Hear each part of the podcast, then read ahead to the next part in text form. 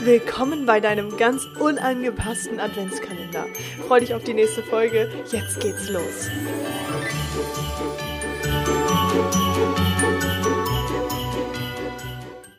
Ho, ho, ho und herzlich willkommen zum neunten, neunten Türchen ich freue mich, dass du wieder mit dabei bist und habe auch schon wahrgenommen, dass echt sehr viele Menschen sich regelmäßig meinen Podcast anhören. Und das freut mich mega, denn du wirst für dich selber sehen, ähm, dass du einen riesengroßen Wachstumsschub einfach bekommen wirst mit der Zeit, weil du hier nichts anderes machst, als die ganze Zeit an deinem Bewusstsein zu schrauben. Und heute geht es um das Thema Töte dein Ego. Und dieses Ego, das kann ja schon so ziemlich vieles versauen, ne? Also wirklich so, so ziemlich vieles. Vor allem, wenn man sich dessen nicht mal bewusst ist, was denn überhaupt das Ego an sich ist und ähm, inwieweit es überhaupt für uns dienlich oder undienlich ist.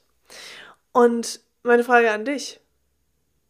Egoistisch zu sein bedeutet nicht unbedingt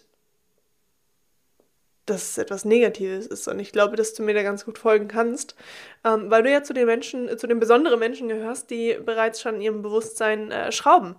Und naja, töte dein Ego. Was glaubst du, was würde, was würde denn grundsätzlich in deinem Leben passieren, wenn dein Ego nicht mehr diese Stimme hätte, wie du sie ihm vielleicht vorher immer die Stimme gegeben hast? Sich, ja, auf gewisse Art und Weise mh, mm, egozentrisch zu zeigen. Also das bedeutet vielmehr ähm, auf dich selbst nur Acht zu geben, was sehr dienlich ist. Also du solltest jetzt auf jeden Fall aufpassen, damit ich dir erklären kann, wie ich das meine. Ähm, die ganze Zeit nur auf sich selbst Acht zu geben, ohne darauf zu schauen, wie es dann anderen Menschen geht. Und ich möchte dir heute ein ganz kleines bisschen was von Karmic Management mitgeben, einfach damit du verstehst, was denn überhaupt weltzentrisches Denken bedeuten würde. Ähm, du kannst dir vorstellen, es gibt so viele Menschen da draußen, die stehen die ganze Zeit in irgendwelchen Erwartungshaltungen. Dann kannst du dir vorstellen, die stehen in, in ihrem Kreis und haben die ganze Zeit immer und immer wieder irgendwelche Erwartungen an Menschen im Außen, egal ob es die Partnerin ist, egal ob es der Chef ist, ob das die Kollegin ist, ob das der Arzt ist, ob das die Krankenschwester ist ähm, oder oder oder ob das der Müllmann äh, ist, der, der deinen Müll jede, jede Woche abholt. Mhm. Die meisten haben Erwartungshaltung und in dem Augenblick, wo du die ganze Zeit in Erwartungshaltung bist, bist du die ganze Zeit in einem egozentrischen Modus. Du bist die ganze Zeit total in deinem Ego verhaftet, anstatt in deine Selbstverantwortung zu gehen und dir die Frage zu stellen, so, hey, was kann ich denn heute mal vielleicht für den Menschen tun? Was kann, was kann ich denn für diesen Menschen heute mal tun? Kann ich vielleicht mal zu meinem ähm, oder meinem Postboten vorher schon die Tür öffnen oder ihm entgegengehen, bevor er äh, überhaupt klingelt und die Pakete aus dem Auto geräumt hat? Ja, verdammt nochmal, ja, könntest du. Kann ich zum Beispiel, ähm, keine Ahnung, dem, dem Müllmann, den du ähm, ja, der, der jede Woche deinen Müll abholt, ihm vielleicht mal, keine Ahnung, einen Kaffee in die Hand drücken, welchen er dann mitnehmen kann. Ja, verdammt nochmal, ein Danke und dann in dieser Art und Weise ist natürlich extrem geil. Und was will ich dir damit sagen? In dem Augenblick bist du schon weltzentrisch. In dem Moment lebst du schon weltzentrisch, weil du einfach drauf zugehst und aus deinem Ego rausgehst. Du stellst dir in diesen Momenten die Frage, hey, was kann ich denn heute mal für den Menschen tun? Was kann ich denn heute tun, um den Menschen entgegenzukommen? Und soll ich dir was sagen?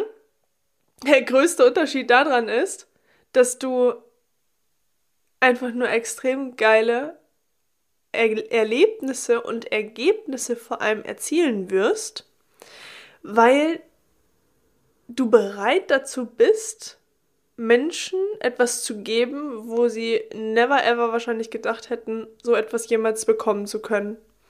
Und Menschen geben dann extrem gerne auch von sich aus wieder was.